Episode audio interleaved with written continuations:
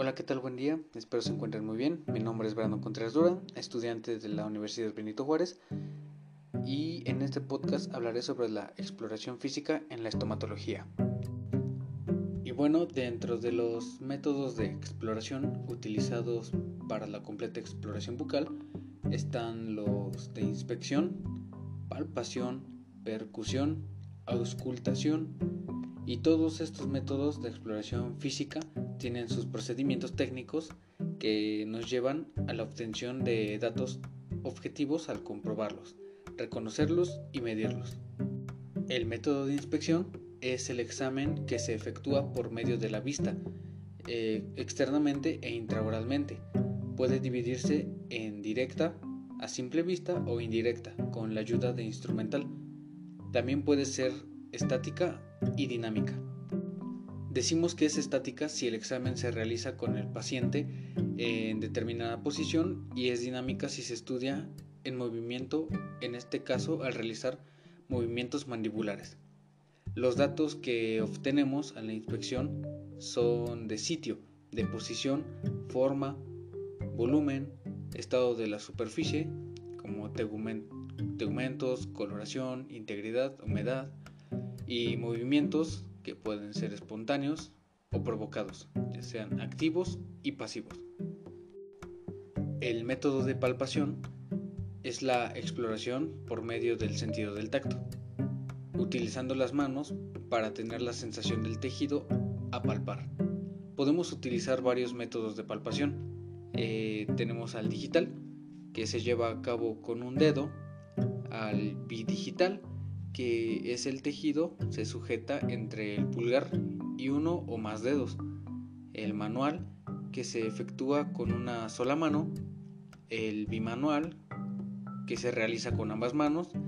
Y el circular que consiste en desplazar con cierta precisión las yemas de los dedos siguiendo un trayecto circular para palpar la estructura.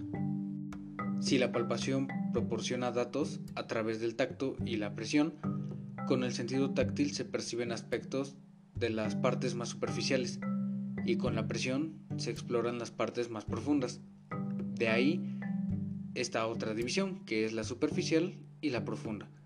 Los datos que se obtienen por palpación, eh, ya sean sitio, posición, forma, volumen, estado de la superficie y movimientos, se complementan con los siguientes, que son la consistencia, la sensibilidad o dolor temperatura superficial, fluctuación, resistencia o tono muscular. El siguiente método es el de percusión.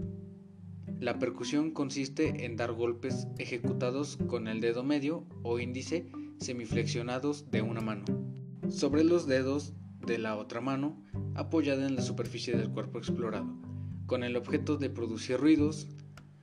La percusión directa o inmediata se puede realizar también con instrumentos. Por ejemplo, cuando se realiza a los dientes, se hace con la ayuda del mango del espejo. El siguiente método que tenemos es el de auscultación. Eh, es el método de exploración que se realiza por medio del sentido del oído. Este puede ser directa o inmediata o indirecta también. La directa es aquella en donde se aplica directamente la oreja sobre las regiones a estudiar, ya no se usa actualmente.